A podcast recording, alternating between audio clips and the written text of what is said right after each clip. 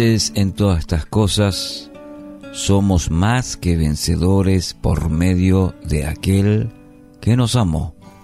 Romanos 8:37, título para hoy, Amor que transforma.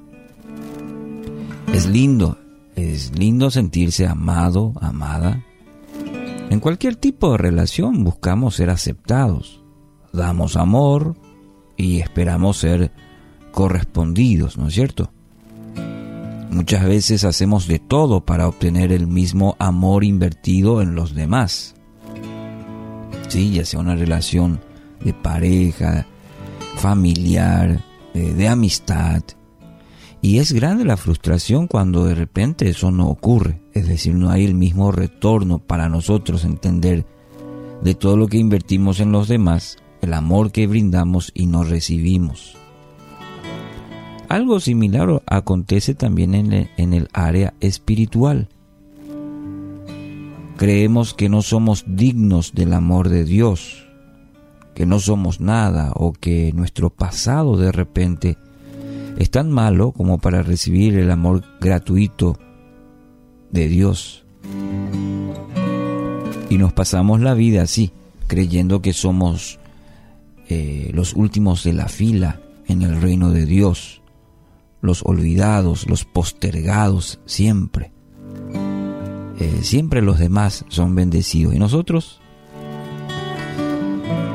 Dios no nos ama porque seamos buenos. Él nos hace buenos porque nos ama, dice una frase de C.S. Lewis. Muy interesante. Eh, ¿Por qué? Porque nosotros muchas veces medimos el amor de esa manera. Pero Dios no nos ama porque seamos buenitos, porque seamos perfectos. Él nos hace buenos, nos transforma, nos cambia porque nos ama.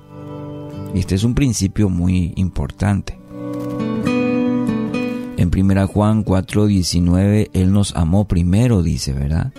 El amor de Dios hacia usted no es porque sea bueno, por lo que tenga, por la apariencia. Él lo amó, lo ama y seguirá haciendo, seguirá amando hasta el fin, no importando las circunstancias.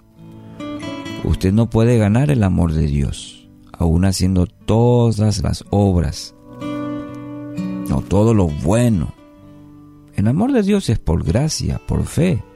Es un regalo para todos aquellos que quieren eh, recibir y experimentar ese amor verdadero. Entonces, cuando caminamos en esa relación estrecha, esa relación íntima, personal con el Padre Celestial, Él va haciendo su obra en nuestras vidas.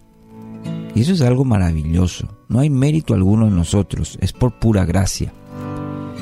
Que Él nos salva, nos redime, nos, nos transforma nos hace buenos, pero según su parámetro, no el nuestro. Toma todo lo malo, lo triste, lo difícil, y todo eso lo convierte para sus propósitos, para su para su bien, porque él nos ama. Él lo ama a usted. Y esta es la voz que usted debe reproducir todos los días en su corazón y en su espíritu. Dios le ama.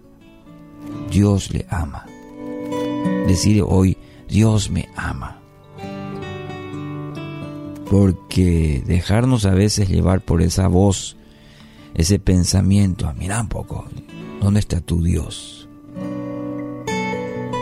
Dios le ama, escucha esta voz, Dios le ama.